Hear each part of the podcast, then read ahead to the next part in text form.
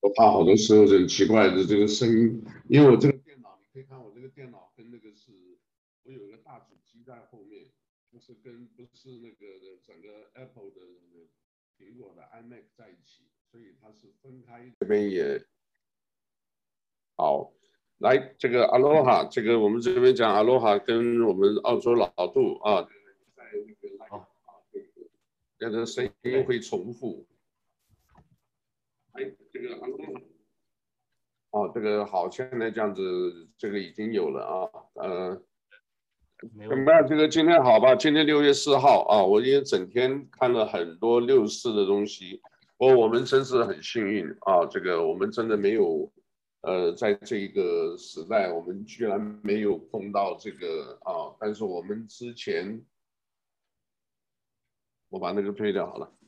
我们之前呢，这个呃也是为国服务了啊，为中华民国服务过，呃，算是很幸运，没有经过六四的这些事情。是的。但是呢，这个看了这么多，也是感受一下啊，这个人都是这样子嘛啊，我们也是虽然没碰到，可是可以感受那个气氛啊，这个整个的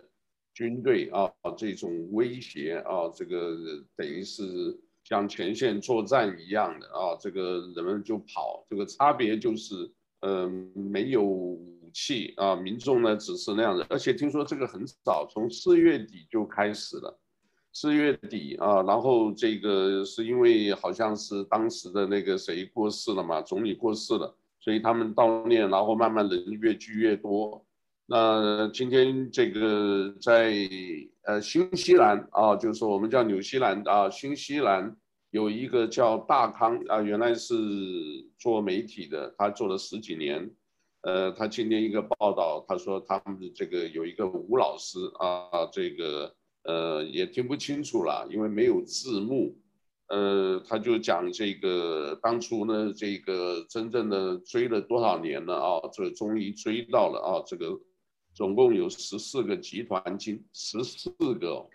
出动部队，这个不少了，差不多这个二十万了。所以这个它是大阵仗，这个有北京军区啊，他就列了很多，有沈阳军区三个，济南军区四个，南京军区都有啊，空降兵啊，炮兵，呃，天津坦克第一师什么，还有警备武警部队，呃，这个三十二年啊，就是。呃，所以今天呢，这个我们现在呃在讲的这个时候呢，这个电台节目啊是真正的短波电台啊，就是如果停电啊，只有电台还可以播，就是我们李立先啊，李立先就是用这个电台节目来这个呃，今天他是前一个小时已经讲完了啊，这个也有你的声音啊，他说这个。后面的部分，他就上我们的这个呃上这边网站来看。那这个后半那部分呢，他讲的就是呃这个广东话，可是他之间放了很多音乐，我相信都是就是悼念啊，至少以一个这个沉痛的心情悼念香港，因为他从香港来的啊，所以对香港当然感情也很多。你也常去，对不对？那我个人呢，是以前就是下班有的时候我就会坐一下这个，呃，有坐飞机啊，差不多六千吧，台币嘛，啊，六千也不多了，两百多美金那个时候很早了啦，很早了，就是一个周末去这个自己一个人就过去，然后住两个晚上又回来啊，这个到处转一转，嗯，我印象的还是不错的啊，因为至少自由自在，人们就是。呃，香港朋友嘛，跟你晓得都是比较，呃，生意啊，这个做生意的嘛，很紧张啊，都是大家都是来来往往，就是拼一个经济。小小地方七百万人口，对吧？所以所以很忙。嗯、我所知道这些简单统计数字，警察呢大概三万多人。那我们今天这边呢，我看有些朋友了，我就跟他们联络。呃，都尽量不表态啊，因为这边呢还是跟呃老家联络的关系还是比较深啊，这个所以大家都不表态啊，这个也避免麻烦了啊，这个我觉得也是对的，因为没必要啊，这个只是大家悼念自己在家里自己，呃，放个烛光或者是什么就表达就好了啊。有些的话直接也上网可以可以做嘛啊，所以是这样子。那这个台湾呢，当然也是刚好这个日本呢，这个捐了一百二十四万的 AZ 木这个疫苗到台湾啊，这个大家都有意思。而且我今天看一个图啊，这个六乘四 会怎么等于三十二？我不知道你看过那个图没有？它就是加减全部都是数字游戏，对吧？因为他来的飞机呢，这个飞到台湾飞机是 JL 八零九啊，就暗含了八九。然后呢，这个班机号码六十四啊，所以八九六十四，所以日本呢，他们也可能有一些小九九，也是呃故意选在这个时候下午，这个下午就台湾时间下午两点多到的，所以这个东西就是我相信这种大的事故，中共这么久，他们是想要这个，当然也不承认啦，也没有那个这个真正要平反，可能还是要一阵子时间。哦，还是要一阵子时间。那刚好我们今天这个也发了一个，呃，其实这个网络上已经有了，雷根号航空母舰七十六啊，这个编号七六啊，我我上去过雷根号，他们这个现在是往南海开啊，现在在往南海，这个周末应该已经到南海，而且这个伊丽莎白的这个呃 Queen Elizabeth 啊，这个也可能到了这个。所以呢，这个呃局势还是蛮紧张。那中国现在自己本身呢，我自己到现在我一直在还是在怀疑，中共的这个疫苗到底有没有用？那很多人打了以后就面瘫，又等几天。那你说你你你到底要不要相信他？哦，我先讲我的一些看法啊，因为你是嘉宾，我问你，你到时候你就你看看你的看法。我是。就是新闻报道是这么说的，就是说大家不相信，啊，因为你这个等于还在讲了一点，就是敌对状态，对吧？而且可能都在，呃，我不愿意用那个词叫临战边缘啊。你如果说在这样子，你如果是呃，你所投放的一些东西，对方相不相信啊？这个就像不是有个电影嘛，刘德华演的这个叫《墨子》。有没有叫墨攻？啊，其实墨攻那个意思啊，其实那个电影原来叫墨守，墨守成规叫墨守，但是呢，这个后来他们这个想一想，刘德华自己把那个名字改了，用墨攻，而且他亲自写的。那里面电影就讲了，因为在在接战状态啊，就有可能。井里头下毒有没有？大家饮用水下毒，这是非常常见的，对不对？我们记不知道是呃霍青还是霍去病还是卫青，就是这样子死的嘛，对吧？他就投毒，你也不知道什么时候。那你现在中国现在这个东西都还没有定，非常可能呐、啊。要做，我是一定持怀疑的了。哦，当然怎么可能？他也有事出善意，可是我们也了解这个所谓统战嘛。他就一方面给你搞这个，一方面就让你相信，对不对？可是你另外一方面，他飞机还照飞，还在给你这么搞，所以呢，呃，我是个别要说，我是不大相信的。但是可惜就是台湾之间这些政，我们昨天有讲过，这政要其实有时候你知道吧？有钱没权当官，真的不要去当官的。这个当初这个你昨天讲那个是没错，王共在共，富国在我。哦，我看到好像是蒋经国讲的，也就是在大丹岛上有列的，啊，就是这个这个那个大的这个呃墙还在。那这个的意思就是说什么？中国人真的不能随便相信的，因为你这个就是土共，他什么都是给你这个违反人性。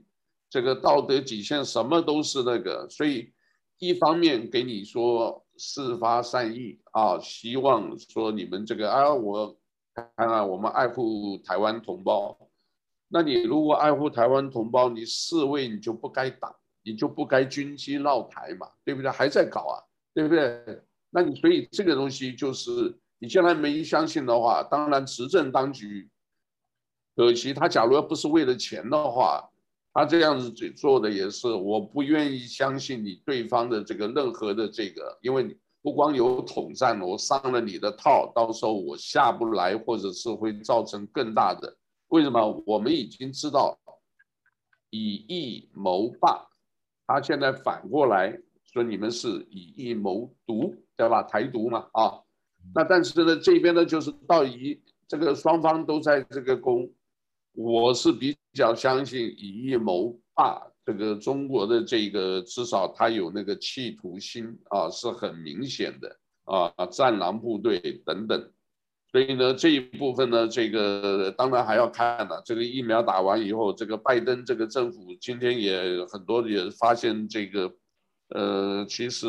好像蓬佩奥啊，这个因为新闻很多了啊，蓬佩奥最近讲的说。他很早，他们就包括川普都表示了啊，这个疫苗的这个事，两三年前可能都已经发现了，但是呢，这个情报单位啊，他们不肯承认啊，而且呢，不愿意把资料公开啊，所以彭博要有讲，这些资料呢，其实有啊，都在这个情治人员啊，但是也是应该是 FBI。因为这个 CIA 不能管美国内部的事，啊，所以很有可能是这个已经知道了，但是呢，都呃，深层政府啊，我们以前也介绍过，深层政府是呃里面挂钩很凶的。我那天跟我太太，我太太是呃大陆人啊，这个河南人，呃，在北京认识的，他也就讲了，他说这个。要是他现在已经，当然已经到自由世界，他也不相信的，他不相信中国那些东西的，他这个都已经说谎习惯了啊。我这边有一个解放军，我回头发一个链接给你，这个是解放军的这个呃叫做武警，呃这个有点像林冲，我们昨天讲的，我不知道你看那一段没有？这个好像李先生吧，这个他就讲的这个他的武警就是三百万这个买官卖官。然后你底下看的那个留言，哦，泾渭分明，很明显的一部分讲的呢，就是什么？就是说这个武警他说的就是事实烂透了。另外一边呢，很明显的就是所谓五毛党啊，替这个中国辩护的啊。中间当然就是一般这个表达的也有，但是不是很明显。但是假如那个的话，可以看得很明显。那中国就是这样子，买官卖官。那你这个的话，你这个部队你怎么打仗？哦，不光讲打仗以外，看看里面他们说什么四个字，他说我怎么样能够这个在这个呃部队里这样能够混得好？他的一个师傅就教他，叫做什么？叫做坑蒙拐骗。他说你看这个人能不能这个？他如果是坑蒙拐骗能够那个的话。这个人可以做事的，他把能做事的坑蒙拐骗能做事的来做，而且他说的这个当然他没有用那个真正讲出来什么词。他说你如果是真正那个看这些的话，你你可以看到这个呃部队里面这些人呢，这个一见面呢就是满口粗话，然后呢这个呃就是像流氓啊，就是土匪作风。所以你说像这个部队，这个这个是他的一个经历了。当然他已经到 到自由世界，所以我相信他比较可能是这个呃无所顾忌了。要不然的话，寒蝉效应在中国不敢讲哦，不敢讲。所以这个是大概今天这个另外一个，我就是也在一个新闻报道，叫做郭德纲哦，这个他最近就因为他是相声大师嘛，现在已经。算是蛮稳的了啊，但是我觉得在中国那个氛围还是很难说啊，连赵本山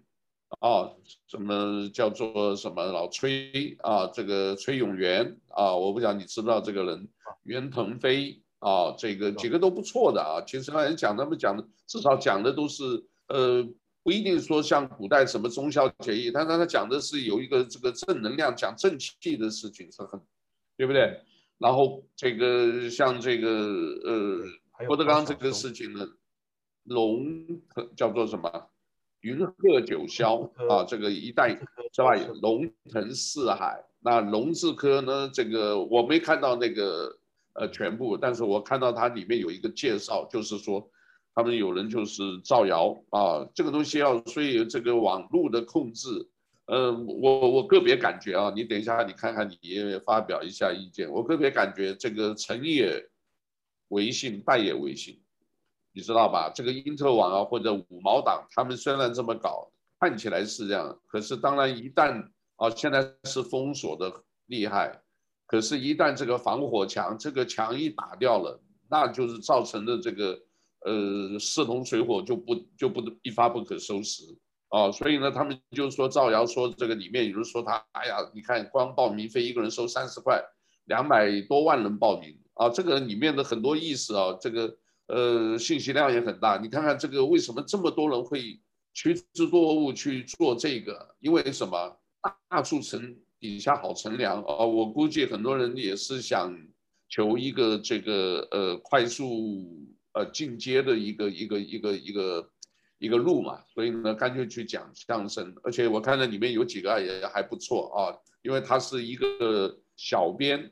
他把里面这个几个片段啊，就是说，哎，这个几个女的我要收了，那几个这个呃有会唱大鼓的，有会这个弹吉他的啊，这个，所以呢，这个但是从这个现象啊，这个我们就觉得说人红是非多啊，不管有没有人家造谣或干什么，嗯，人就多了。那另外一个讲到一个造谣，就是还有一个就是图片。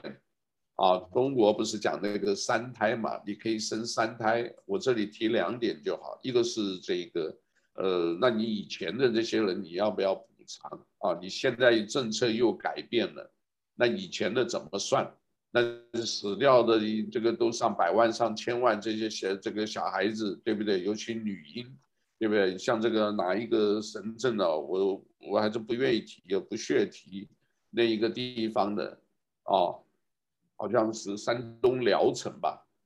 一个一个一个村干部，他说我是百日内不能有任何的这个呃小孩子生出来，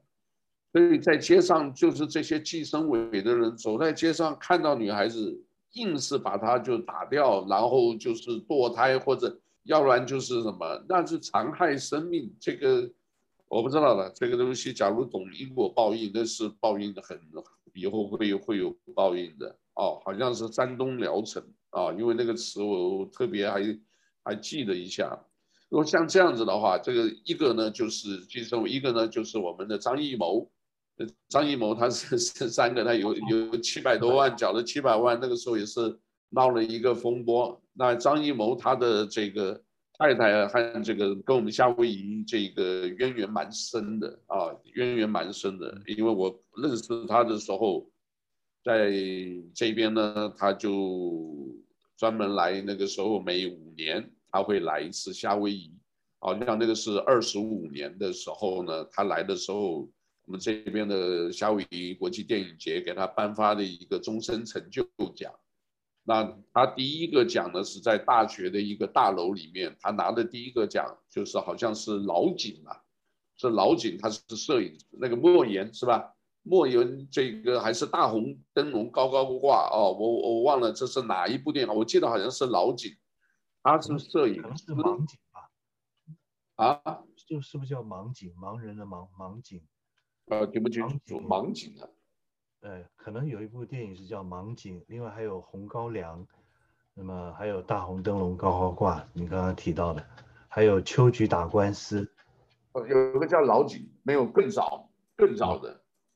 哦，更早的是我因为那个是那次采访我有去嘛，哦哦哦，然后这边我们有个有个范小姐，这个呃她的那个什么都是有点关系，所以她这个。我不知道他这是这个七百多万，七百多万也不少钱呢，一百万的美金呢，这也是不少钱呢，哦，所以这个我是关心他会不会有那个，那这个这个生三胎这个是，反正这个都是大的事情了。那因为今天就是六四，我们这个朋友都不方便表态，那我们这边很多的叫做六四绿卡，你听过吗？哈。就是当初呢，从六四到这些民运的话，我这里也提一个这个啊，你也你也想一想，叫做什么？他们这些人怎么会从香港跑到自由世界？有的是跑到这个东南亚啊，泰国，然后转到新加坡，有的人跑到美国。然后香港因为是一个渔港啊，这个所以他们这个进出也这么多方便，这么多人的这个叫掩护啊护航他们出来。你有没有什么这个所知道他们怎么样透过什么样的这个渠道管道怎么出来？我知道他们都做渔船的啊啊，这个什么吴尔开西啊，什么柴林啊，什么那些人对不对啊？王丹啊等等的。对这些的话，这个好，我觉得就是谈这三个。第一个，我们讲这个，先讲就是六四，你自己也也也跟我们简单的看看你有什么看法。好，六四，这个我我们这里啊，六四，我觉得它是一个绕不过去的关卡。那在中国的普通话可能念关卡，那么我们的国语是念关卡，这是一个历史的伤疤，嗯、历史的伤口，必须要弥合。那么未来的中国的执政党跟政府，我终归有一天必须要进行国家道歉，然后恢复名誉，所谓的平反。那么六四当然里面牺牲的人，我们不，我想我们要客观来看的话，从人人权的观点来看的话，不应该只悼念死亡的学生或市民吧？啊，也有些被执行国家命令的所谓的军人。也是被被杀死、被烧死，也有，事实上是一个悲剧了，是一个内乱的悲剧。那么六四事件多年以后再回过头来看，是不是有境外势力或是反华势力的摄入？我看恐怕是有。在网上流传了一个一个故事，一个帖子，是讲当年的呃中华民国在台湾的政治作战学校、军官学校。军官学校里面的毕业抽签有一个是空白签，没有部队的代码，叫做生死签。签了这抽到这张生死签的白纸的那位官呃政战学校的官校应届毕业生，往往当天晚晚上会大醉一场。那么那个故事里描述的不晓得是纪实呢，还是小说，还是传说？说这个这个年轻人呢？当天不但大醉一场，还跑到学校的广播室，然后呢，透过那个广播系统，然后呢，把学学校的师长大骂一通。其他的正在学校毕业生，不管是什么呃政治系、新闻系、法律系、体育系、美术系、音乐系，那么大家都分发到各个部队，可能当辅导长嘛，就是解放军共军里叫叫做指指战员吧。那么，但是唯有抽到空白签的这一位呢，据说送到台湾岛上东部的某一个秘密基地，在这秘密基地里面呢，呃，接受特种的训练，同时，连他的说话口音都被改变，变成了大陆某一个地方的可能是方言口音，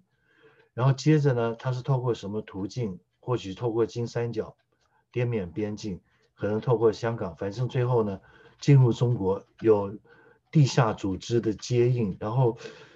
就是说六四爆发之前，正好是亚洲银行的年会，当时我们的呃中央银行总裁郭婉蓉女士不是去北京也参加开会吗？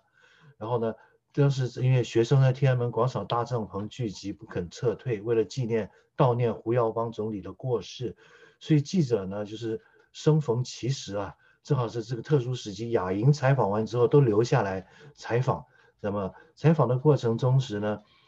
呃，华视新闻记者，我这当时看的华视比较多，CTS 台湾的中华电视台，华视新闻的报道我也看了。然后在那个这个故事里描述的是说，那个当年的正在学校的呃毕业生的现在呃军官，然后呢人到中年了。在看华视新闻的时候，突然看见当年那位抽到生死签、下落不明的那位同学，呃，现在在天安门广场，当然就是中原大学。所以换句话说，呃，中华民国政府也曾经，那么有人透过各种渠道渗透到大陆去，然后潜伏卧底。然后他在天安门天安门广场是发挥什么作用不知道，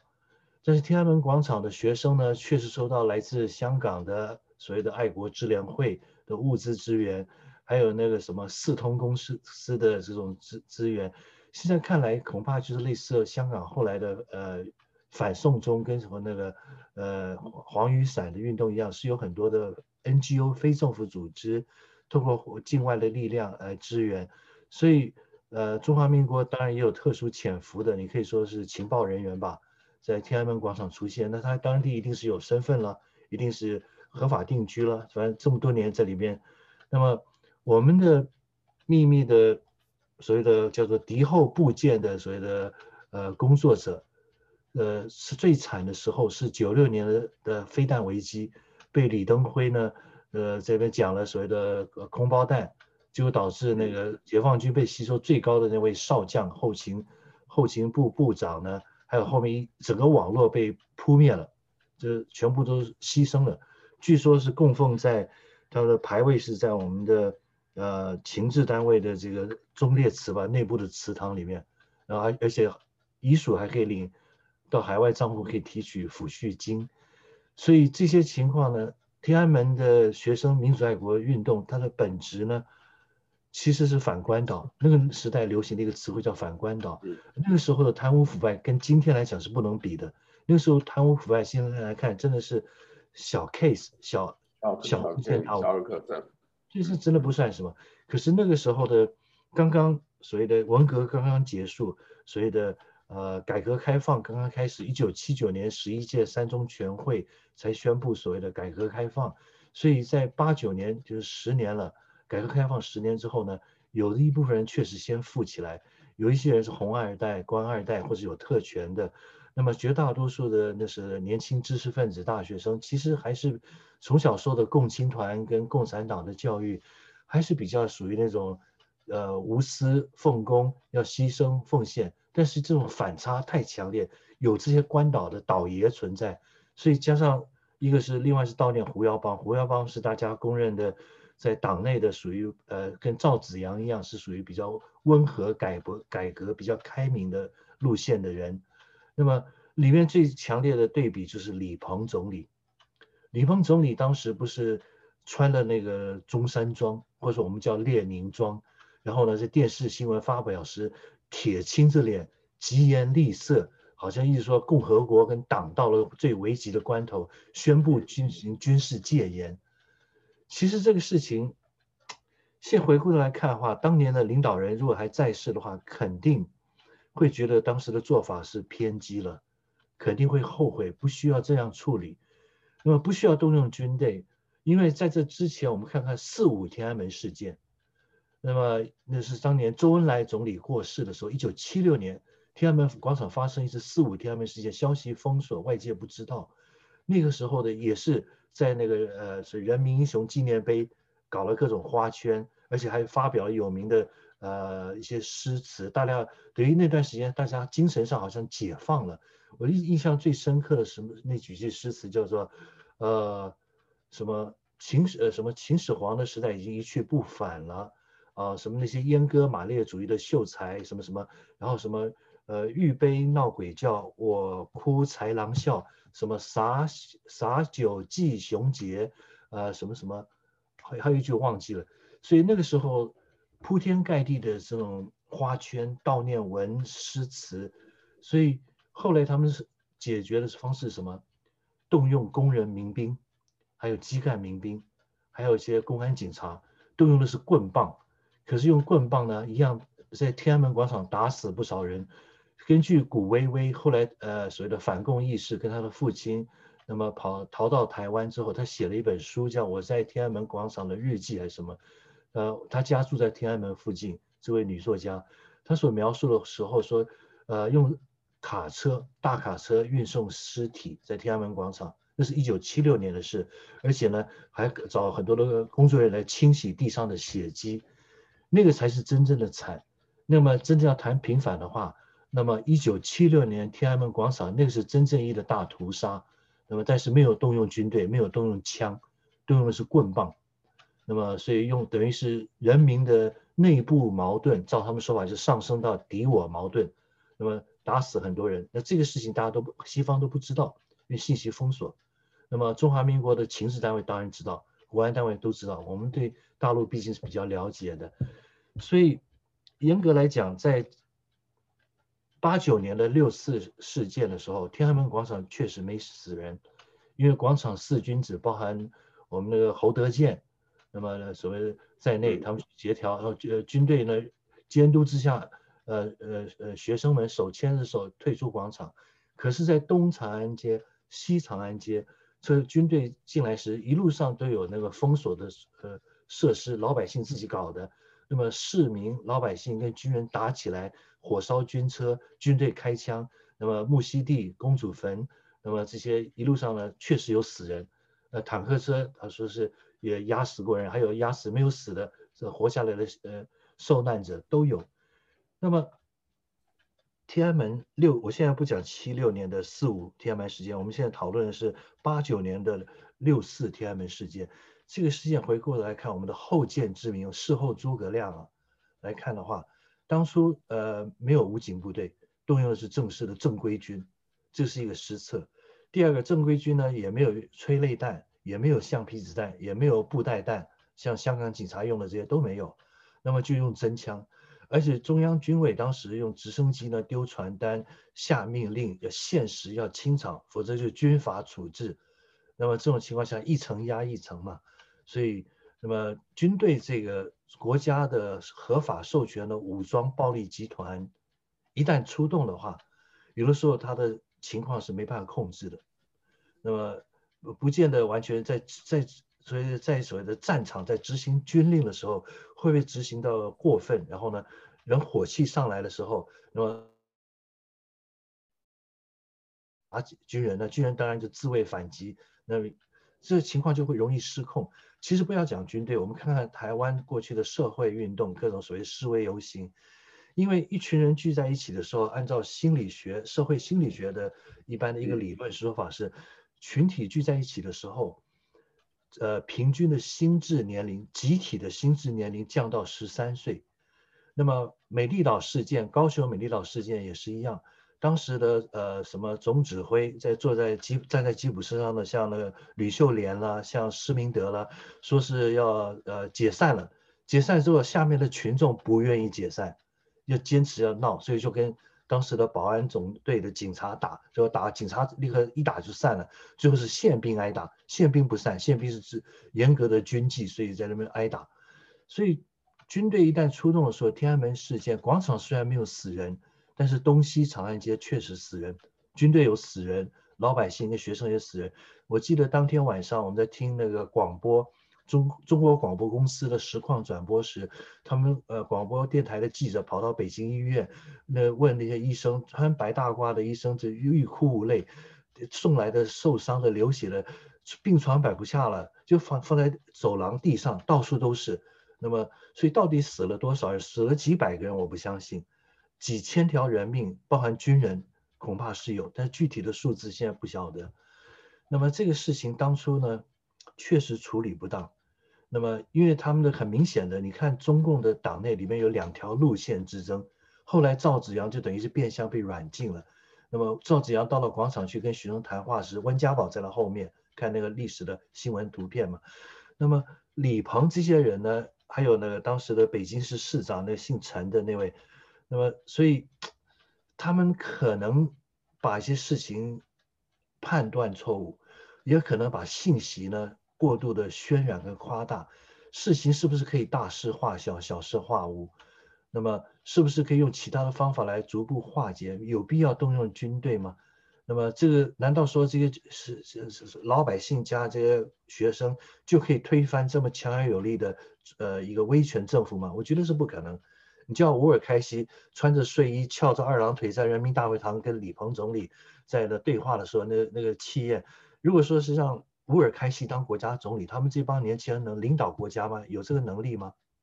学生的爱国之情操，我是觉得值得敬佩。他们的反关岛的那种呃心态呢，也都完全理解，这完全值得同情，可以支持。可是学生多多少少这个年轻知识分子，我觉得是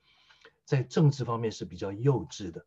然后他们如果来想要，如果真的是靠境外势力搞一个所谓的革命，推翻了政府的话，那中国只会陷入内乱，他没办法治理国家，他没有能力，也没有这样的威望，也没有这样的经验，而且他也没有这样的一个党组织，没有那个六千万从中南海到那个村村委办公室、党支书这样的一整套组织架构，没有嘛？所以学生，我只能说同情，但是对于学生的想法，我觉得他们在。爱国是真的，可是他们的政治是犯了幼稚病，所以这点呢，我是我觉得无可奈何，真是很无奈。很明显的，中南海的领导人，特别是邓小平，后来是后悔了。你看看后面发生的，到深圳的南巡，还有南巡的讲话。那换句话说，这经过大家的所谓的全部都要过关，都要自我审查，都要检举汇报之后呢，慢慢就呃。没有真正关多少跟抓多少样，等于就是高高举起，轻轻放下。那么南巡讲话之后呢，更开放，经济上更开放，更有活力。其实就是变相的告诉大家，你们就干脆国事不要碰，然后呢，你就不要碰政治，而大家好好呃呃专心努力赚挣钱发大财罢了。所以事实上在那方面放宽了，在政治方面还是比较收紧。但是这么样一个靠威权、靠所谓的。夺取政权的三大法宝嘛，我们当年在军队受政治教育，我们读过的，呃，政治教育教材还有课程中有提到，我们读过一本，我在念大专军训的时候，我们有一本教材军训课叫做《认识敌人》，讲中共党史，里面讲到说中共当年夺取天下的三大法宝嘛，所以统一战线，那么武装暴力斗争，还有党的建设，那么对，所以他这三大法宝呢，靠这些，而且说白了话。我们实事求是看看所谓的中国这个执政党，他当初夺取天下那么快，三年的时间，三年内战就夺取天下，它里面确实有不少的谎言与欺骗手段。那么回过头来，我们看今天台湾的政权，所谓的执政党，绿色的执政党，其实一样，它很多地方，我觉得它某一种意义来讲，我怀疑，高度怀疑，台湾的政党很多人呢是以中共为师，以敌人为师。然后呢，那么绿出于红，有的某些做法比红做的还更过分。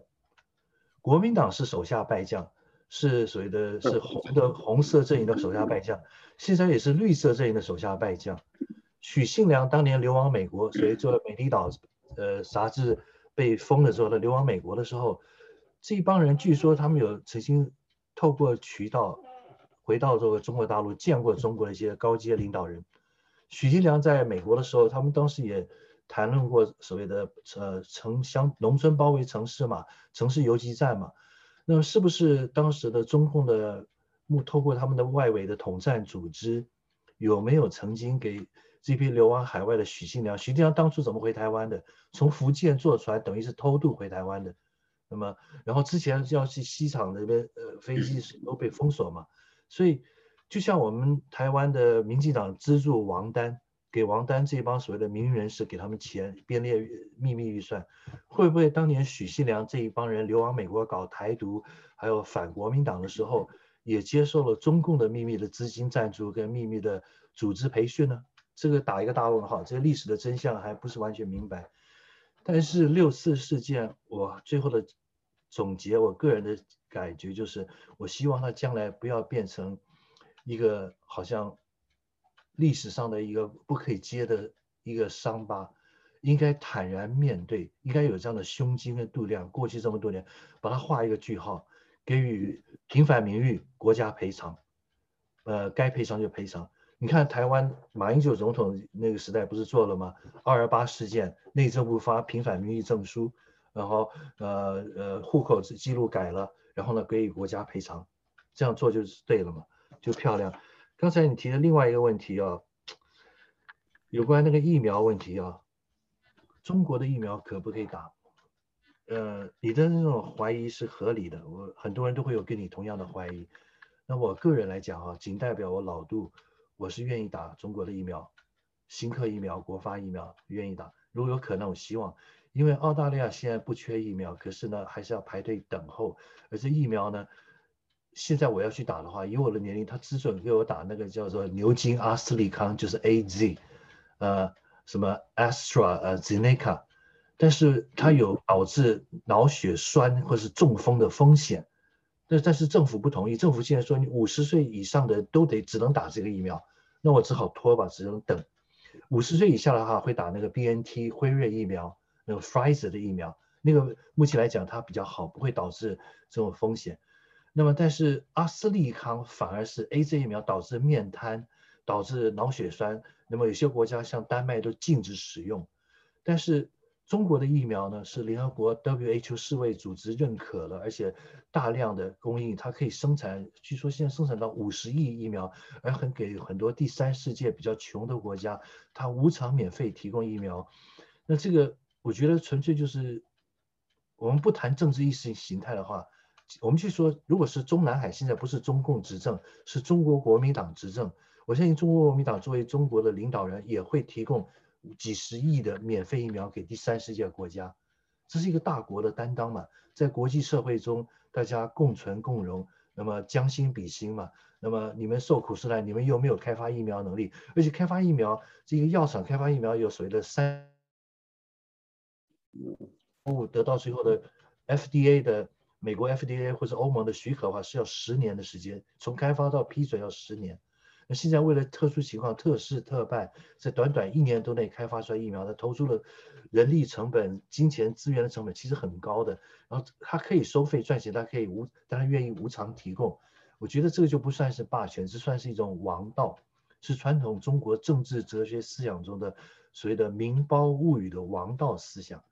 那如果是霸道思想的话，会怎么做？我国人优先，然后我现在疫苗大量储存，那快要过期了，好，啊，给你台湾分个二十几万，呃，日本呢又给台湾提供了疫苗，事实上也是快要过期了，那再不提供的话，他不会不如做个顺水人情，但是他那么感激日本，没有考虑到，那么其他有人愿意提供免费的疫苗，但是因为基于意识形态，就有各种的排斥，有各种的抵触情绪，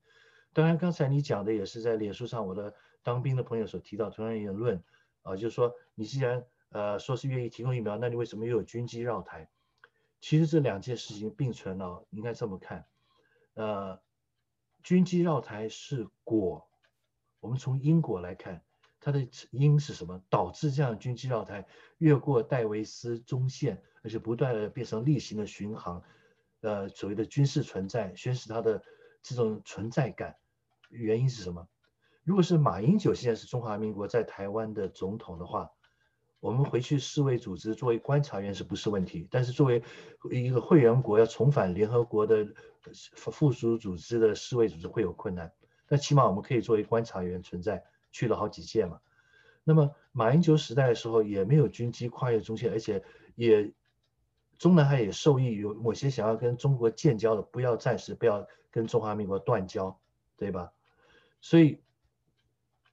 这些问题呢，我从从因与果来看的话，这恐怕是因为牵涉到强烈希望搞实质台独，强烈希望呢，呃，搞反中反华，所以就自然产生这些结果。那么，如果这些导致这些后后果前因不存在的话，会不会有现在今天这样的后果？这也是另外一个问题。那么刚才你提到另外一个问题呢，呃。我把它归纳为四个字：为官之道。刚才你提到说那个解放军的这个所谓的三百万买一个少将的事情，国军也有啊。那个陈水扁总统时代的时候，还有汤耀明总长时代的时候，军队里把他取外号叫汤耀命，他是一个台籍的所谓的高官的将领，但是他治军很严格。可是陈水扁时代的时候，还是有人买官欲爵。还是军队里的升官，不是按照他的年资，还有他的实际的攻击的表现，一定有。呃，遗遗憾的是，国军不见得比共军更好。还有那个罗志贤，呃，所以国防部的什么资通室的那位搞这个信息的资讯的，不是说在泰国被送了上了中共的美人计吗？然后最后呢，等于是他被逮捕，没有被判无期徒刑，好像判了多少年，被关押了。但这个是非常大的一个渗透，重大的一个对国安的重大危害啊！而且有趣的是哈，从今往后不能再用所所谓的省级情节矛盾来说说事情，因为许多的国军里面出的重大的叛逆叛徒，很多其实是道道地地台湾本省级，反而不是外省级的。林玄胜、林玄胜、呃林贤顺那位空军飞官。飞行员飞到大陆去，最后一个投奔大陆，道道地地台湾人。那之前的我们的现在那个所谓林毅夫，后来改名叫林正义的，曾经当过世界什么银行的副行长的，中共的重要的首席呃经济参谋呃智囊，所谓经济学家，当年是我们马三连的连长嘛，台湾的呃台大的时候呃投笔从戎呃读陆军官校，然后被作为一个样板人物，然后最后。游泳过去，在我们退伍当兵时候，他游泳过去，那么呃投奔中共。他去的时候是说是要来参加祖国的建第一条，但是他有那种大中华的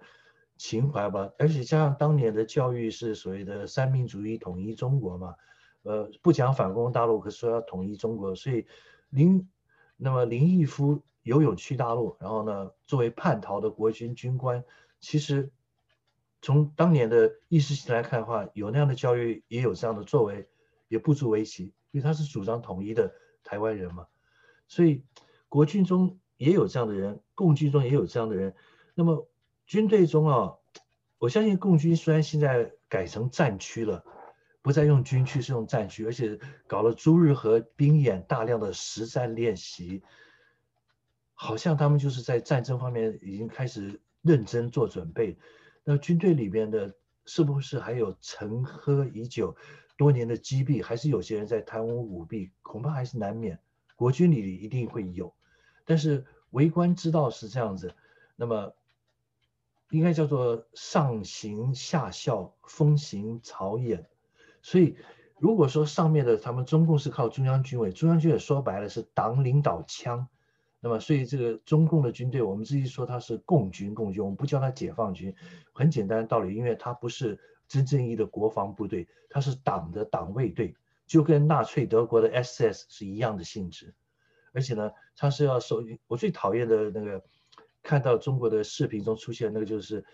呃，那首强军战歌很好听，我都会唱，我都学会了。那里面说什么，呃，什么听党指挥，然后呢，会能打胜仗。作风优良，你看这几个口号大字放在所有的营区上面都有这几个大字，为什么要听党指挥？如果我是我写军歌，我就要改掉，服从指挥。为什么要听党指挥？中央军委是党的军军事机关呢，它不是国防部。当然有人会说，国防部八一大楼，国防部啊、呃、总参啊、呃、几个部，然后呢跟中央军委是什么呃两两呃两套班子。一块招牌哦，不是，对不起，更正是两块招牌，一套班子，是同一批人马，但这样做法不对。为什么？你真正民主宪政国家不应该是这样，不应该是党指挥枪，对不对？应该说这个呃党部退出军队，国军已经早已经做到党部退出军队。就算我们当兵的时候，我们的呃部队基层是有国民党的基层军中党部的，呃形式化的走过场的。呃，流流流于形式的一个东西，没有真正意义，呃，也没有真正呃呃所谓的党指挥枪，唯一有一个作用就是我们的辅导长，呃，连辅导长，还有营辅导长，还有呃旅政战官跟师部政呃政战主任。这一条线呢，叫政治作战体系，就是呃共军里面所谓的政委到指导员这套体系，这套体系就是等等同于呃。朱元璋，明太祖朱元璋所派到军中的太监监军，当然我们说太监不好听，但他不是太监，但他们的基本上的作用是一样的，就是保持部队的忠贞与纯洁，不要发生阵前呃呃叛变、临阵倒戈，带着部队整个所谓的阵前起义的叛变，他们是这种意义的监军。所以部队里面除了搞政治教育这个政战体系以外，他们就是暗中作为副总永远是副主官。但是他必要的时候，如果主官要叛变的话，要投敌叛变，他随时可以，呃呃，来关押主官，取主官而代之，变成了主官来领导部队。所以这是一个保队保证部队不会变节的一个一个政治手段嘛。但是呢，国军你现在的辅导长呢，也我想不再会有那种所谓的不不再一定是国民党员，军中里面没有党部，但是共军还是有，所以中央军委呃里面事实上就是一个党军的组织嘛。那这种情况来讲，以国际上的普遍的认识来讲，它这就是一个不是一个正规的民主国家的军队。那么为官之道呢，其实在中国传统的思想中，不外乎就是《儒林外史》也提到，《二十年目睹之怪现状》这个小说里都提到，就是好官我自为之嘛。然后呢，呃，要会揣摩上意嘛，然后要八面玲珑嘛，然后也这尽可能不要得呃得罪呃为官不得罪巨士巨宦。到了地方上呢，师爷绍兴师爷给你一个名单，这些地方是有哪些乡绅是不可以得罪的，哪些人呢，或是哪些小的县吏也是不能得罪的，就像宋江这样的人也不能得罪嘛。所以，解放军或是共军将来是不是能成为一个真正呃能打仗的部队？然后呢，部队是不是必决风轻？我们看一件事就好了。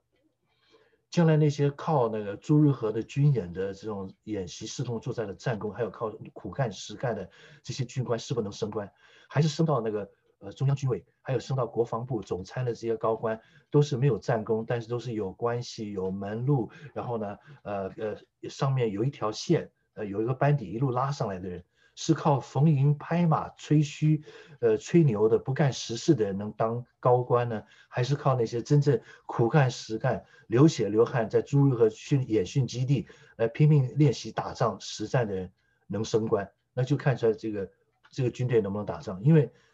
兵随将转，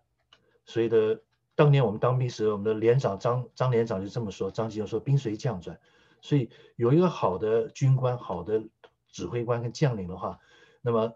差的兵都会变成能作战的部队。大陆的说法就是说是什么？呃，将熊熊一窝，呃，兵熊熊一个，狗熊嘛。但是如果是这个这个将或者军官是狗熊的话，那下面的兵都变成一一群狗熊。那换句话说，由狮子来带领一群绵羊，绵羊会变成小狮子；但是由绵羊或是狐狸来带一群。羊的话，他们永远就是羊，不能打仗。所以，我们跟就看吧。为官之道，其实老实讲，在中国人的世界里，不管是中华世界里面，那么除了新加坡以外，香港恐怕还可以，澳门、台湾跟中国大陆，我看都一样。为官之道呢，不可能完全做到闭绝风清，不可能堵挡人财路，不可能逃得了所谓的组织结构性的集体的贪污受贿，也不可能逃得了所谓的。呃，跟随了跟随了正确的组织，跟随了正确的班底，才能有这样的升官发财。那么唯有新加坡不一样，新加坡做得非常漂亮，它的公务员的廉政体系我很佩服。还有香港在最后一任港督的，好像是卫奕信啊，不是卫奕信之前的港督建立了廉政公署。呃，是之后呢，我觉得香港确实在这方面的励志是值得好，可以值得。其他的华中华文化地区参考的吧。为官之道之后呢，我觉得你谈另外一个问题啊，哦对，英国伊丽莎白号航母，还有那个美国呃雷根号或者叫里根号，呃中国的翻译叫里根号。其实这两艘航母就可以发动一小中型战争啊，到南中国海去。如果只是说作为军事存在展示一下，所以要确保国际航行自由。去就去吧，也无所谓了。但是如果说发动战争，我想说他们还没有这样的勇气跟决心。中国虽然是有两艘航母，但中国的航母，不管是山东号航母舰队群，或是辽宁号，并没有到墨西哥湾，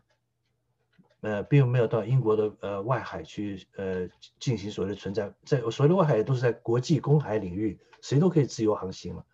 那目前为止，我看不到有任何的南中国海有自由航行的问题，反而是亚丁湾，那么有那边的海盗横行，那么那边的航行要靠中国还派了大量的这个护航舰队去尽所谓的国际责任，呃，还有中国派了大量维和部队在联执行联合国任务，所以南中国海的航行自由，我觉得，在我个人看法，也是只代表我个人，我觉得是一个伪命题。它不是，这只就是一个名义吧，一个借口。因为中国传统的思想是说要师出有名。孔老夫子，孔子说过：“名不正则言不顺，言不顺则事不成。”要打仗的时候，都必须要有个冠冠冕堂皇的名义。但是最糟糕的就是，这个名义拿出去了，事实上证明它是空的东西。那最后实在不得已的话，如果要真的要搞霸权的话，那就是说我不需要真正的。你有你有称霸的实力，虽然你没有称霸，但是我怕你称霸。你称霸之后会直接伤害到我的国家最高的政治利益的话，那我就先把你给打压下去。那么同样的例子有两个已经发生的案例：日本的广场协议。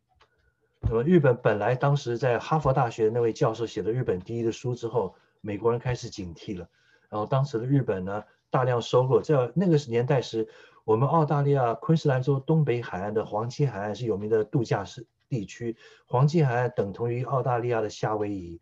夏威夷呢，有一些那个海滩的那个白沙流失之后呢，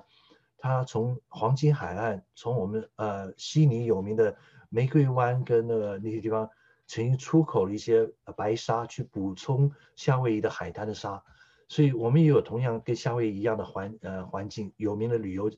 圣地就是黄金海岸，那么黄金海岸的时候，当时的房地产商，特别是商业房地产加那个公寓楼的房地产，大量被日本投资者买下来。到了黄金海岸，除了英语之外，当时最流通的语言就是日语，有大量的日本。日本是一条上中下游一条线的，从日航跟呃开始到他们的免税店到酒店，全部是日本人的投资掌握的。但是广场协议，日元强迫升值之后。日本进入了三十年的经济不景气，到现在还没有办法走出这个困境，那么被美国给打压下去了。那就是因为当时日本太强了，日本被打顺服了，他就高心甘情愿就说做美国的小小老弟了。伊拉克，那么伊拉克的大规模毁灭性杀伤武器，当时西方的传媒报道，我们看澳洲电视新闻，我们都相信他有化武，可能还有其他重大的武器。那么当时的那个什么鲍威尔的国务卿嘛，那个黑人不是拿了一小瓶的东西，现在才知道是洗衣粉。他说他们有大规模毁灭性杀伤武器，这个也就做的就是赤裸裸。我我们虽然我们从小受的教育是非常亲美国的教育，可是这个事情回过头来看的话，实际上在我个人的信念信仰中，我是不能接受的。你真的就说是要打伊拉克的话。刚刚刚定的证据，确实他有毁灭性武器，因为他可能用了什么化武，或者是呃生物武器、战武器或者核武。那么没没，而且在联合国安理会授权之下，那没话可说，师出有名，名正言顺。但是后来发现，攻打的这个所谓的大规模毁灭性杀伤性武器是 mass destruction weapon，其实是伪造的证据。那伪造证据背后说穿了就是一个原因。欲加之罪，何患无辞？因为我我必须要把你这个国家给解体，然后扶植亲我的政权。那而且呢，呃，你这个国家在当地来讲是一个中等强权，是一个有称霸的实力。但是北韩为什么不动它？伊朗为什么不动它？那么他们认为中国现在是好像造成各种威胁，什么新冠肺炎也都是好像中国人工制造，巴拉巴拉一大堆。那么真的这样的话，那为什么不干干脆你跟呃呃中国正式宣战好了嘛？但是宣战也不敢，那保证是那是第三次世界啊，保证是人类重大毁灭嘛，浩劫。然后呃呃又不宣战，你又动用大量的物人力物力搞航母舰队群跑到中国这边不止一次。那中国呢，其实。从另外一个角度讲，这对中共的共军来讲是一个很好的机会，难得的机会。我就来模拟我的火控系统，全部的呃制导系统全部打开，练习演习，模拟我怎样攻击你。就等于现场来来，我们再做一个模拟实兵演练，就是不实弹、不发射实弹的实兵演练。那么，是不是会跟中国摊牌来打？那我希望永远不会发生这种事。但真的要跟把中国当做呃。敌人开始用军事斗争来打的话，真的会收到反效果。我是这样看的，中国的那种爱国情情操会立刻爆发，也就是那种义和团八国联军的那种那种强烈的那种呃历史上留下来那种情绪会立刻爆发，而且会团结。抗战爆发时，中国不一样。抗战时的部队其实很多时候中央跟地方的非嫡系部队，所以杂牌部队不是一条心，而且还有中共的呃八路军、新四军在扯后腿，那么还跟日本皇军勾结。那现在的中国的呃内内部力量，一旦发生战争时，绝对不是国民政府抗战时那种艰难情况，那么恐怕是非常团结，跟你死战到底。那最后，嗯。按照西方的所谓的历年来的军事史来看，西方的，那我就把你的国家的政体改变，然后呢，我就收获战争利益，或者搞割地赔款赔偿，但是打不过了之后呢，最后就开始所谓的停火谈判 （ceasefire），然后呢进行和谈，和谈之后就默认你的呃实力存在，然后就最简单就是一九五三年韩战，所谓的朝鲜战争到现在。法律上来讲，韩战的战争状态没有结束，它现在属于 ceasefire，只是停火协议罢了。板门店来讲的话，就是一个停火协议，随时可以交流沟通的一个会场罢了。那么从法律的角度来讲，说南北朝鲜或者南北韩并没有签停战协议，联合国的部队象征性的还是以美国盟军为首，还是派驻部队在那边，而且美国在在那驻军好几万，所以。南北韩呢，其实属于战争状态。那么从这个法律意义来看的话，台湾的海峡两岸跟中国大陆其实也是属于内战没有结束状态。我们现在属于停火状态。上一次呃濒临战争状态是一九九六年的飞弹危机，在那之前是一九五八年金门八二三炮战。所以战争其实内战没有结束。从法律上来讲，除非签了停火协议，做出合理的双方都能接受、做出妥协的政治安排以前。内战没有结束，是一个国家两个政权，一国两个政，一个国家两个政府，属于一国两府状态。但是，一旦宣布法理台独的话，很遗憾的，内战会即刻爆发，绝对即刻爆发，这个不不用怀疑，连马英九都会这么说。而且首战即是终战，是马英九讲的。所以，共军一旦打台湾的话，国军真的就是就被迫武力统一了。因为现在马英九的状态呢，当时他当总统时候提出来的做法，所谓的不统不独不武，其实我内心是比较赞成。我虽然是比较长远来看，我是属于跟马英九马英九一样是终极统一派，可短期之内，我希望有生之年我是维持现状派，在在战略上跟战术上做法要有现状。连邓小平生前都讲过嘛，留给后代子孙的智慧来解决，五十年后、一百年后再说，不急嘛。那为什么有这愚蠢的一批井底之蛙，非得急着要搞可切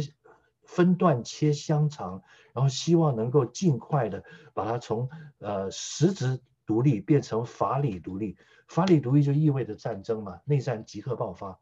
因为中华民国宪法没有废止之前。中华民国没有走走入历史之前，那么目前你不管它叫什什么名字，中华民国在台湾都可以，但是它不是台湾共和国，所以从法律上来讲的话，中华民国也是中国，然后中华人人民共和国也是中国的政府，然后他们有共和国宪法，我们有南京民国宪法，那么我们的疆域是重叠的，而且我们的疆域还包含外蒙古，包含大兴安岭，可以包含库页岛。包含帕米尔高原，包含藏南的马克麦克马和马洪洪洪线。那我们的土土地面疆域面积，按照国民大会通过的南京宪法的话，我国固有之疆疆域，非经国民大会之决议，不得变更之。宪法条文说得很清楚。那我们的固有疆域是一千一百多万平方公里。那么南中国海是十一段线，不是九段线。呃呃，越南的东部的呃呃叫做北部湾。或是过去叫它音译为东京湾，应该还给中国，属于海南岛的附近的经济海域。然后呢，不是七，呃，九百六十万平方公里，是一千一百万平方公里。我是这样的中华民国派，但我知道是不可能，外蒙古大概不可能回归了。但是维持现状其实对海峡两岸都有利，没有必要逼得中南海非得立刻摊牌。那么，所以那是愚蠢，是。那么有人属于自作孽不可活，有人要这么做，我有什么办法呢？那么井底之蛙的人呢，没有办法。那么有关那个造谣哈，有关郭德纲的龙字科招生啊，科班制度，当然这牵涉到那个姜昆那些曲协的那些人，他们事实上所谓反三俗那些，其实觉得很可笑。姜昆那帮人的相声，网上你可以找得到，你看看他们相声，你发现他们那种相声是什么相声？他那种相声是。应该叫做说是符合官方的意识形态的主旋律的宣传目的的统战相声，这种相声不是相声的本意。相声本来就是来自草根的，相声本来就是街头卖艺的，呃，后来才进入茶馆。那相声是一个让人家帮助消化，呃，调节身心健康，因为你。哈哈一笑，压力全消失之后，你的免疫系统还有，所以说不定脑部分泌了所谓的呃呃呃什么多巴胺之类的，还有甚至催产激素吧，所以让人心情愉快，延年益寿。相声是个好事儿，相声没有必要上升变成主旋律的一种宣传相声。你过去看那种穿着西装打领带、穿着列宁装的那些相声演员，有很多的相声里面都是要搞所谓的。爱国主义啦，或者符合宣传什么，呃，什么计划生育政策了，那这种相声没有意义，老百姓当然不爱听，我也不爱听。我们爱听都是传统相声嘛。小时候我听的广播电台的相声里面，像吴兆南先生跟魏龙豪先生，就是魏叔啊，他的他另外一个名字叫魏叔，也台式的演员，这两位的相声大师讲的这种，而且讲的都是北京的相声那个茶馆里面那种老段子。他们后来写了一本相声的教材，在台湾的书店已经绝版，可以我曾经看到过厚厚的相声大全，至少好几百个段子，整个剧本的我凭他们的记忆力很厉害，主要是吴兆南这位国宝级大师，把当年北京那个年代的民国时期老相声段子啊，全部把它写下来，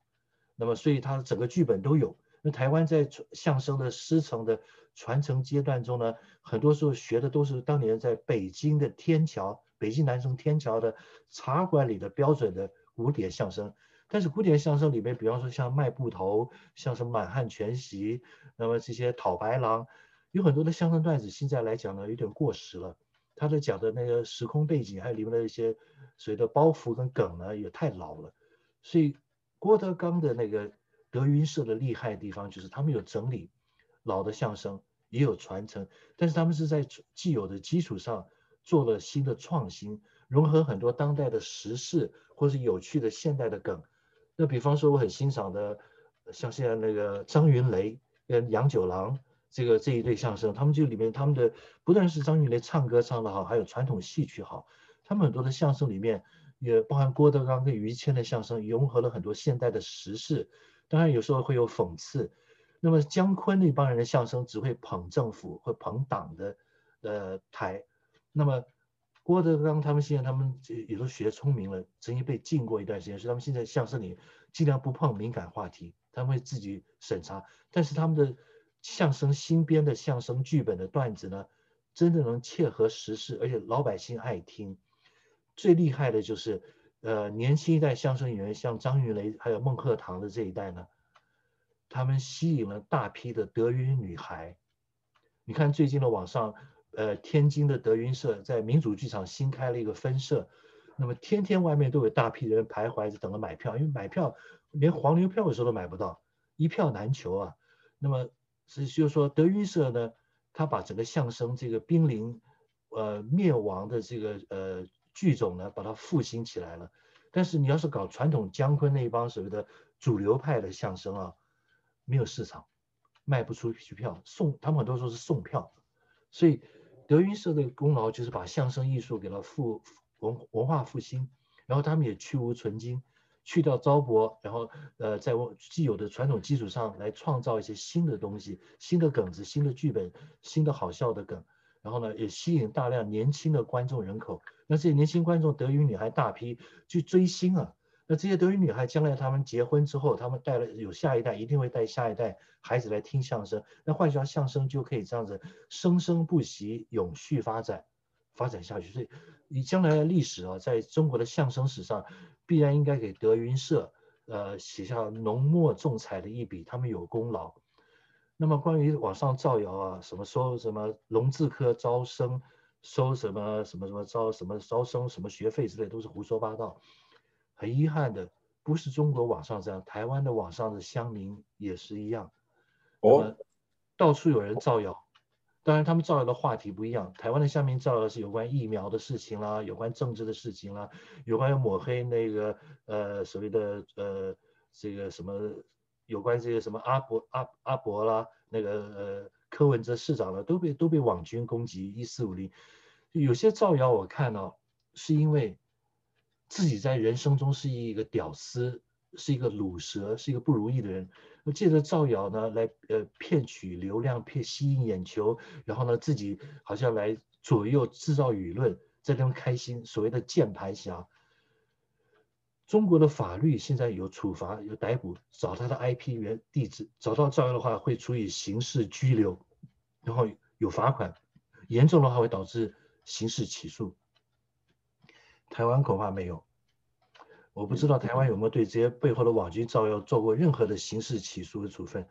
这个是非常邪恶。那么计划生育有关那个张艺谋的超生罚款啦，还有过去的强迫人工流产，就是强迫堕胎，这些问题呢，是一个历史的共业，应该这么看。这是我个人看法啊，不一定对，说出来是有人要批评那，也无所谓，大家反正呃网上的舆论场嘛，大家各抒己见。然后容许不同的意见存在，我是从另外一个角度来看，如果你从政府的观点看，如果我们要对过去计划生育这三十年来一胎化政策所造成的强攻、强制人工流产、强制子宫内上那个节育环上环、强制人流就是堕胎，还有超生的罚款，这些问题全部给予平反，全部给予国家赔偿的话，第一个。费用问题，第二个公平的问题，而且它这里面牵涉到是通案还是个案的问题，那么处理还特别复杂，特别麻烦，所以是不是会这么做？那是不是可以这么做？然后根据一般的法律原则，法律有所谓的不溯既往之原则，那么而且有些是它还不是法律问题，是政策执行的问题，但是问题说起来非常复杂。那我这些方面呢？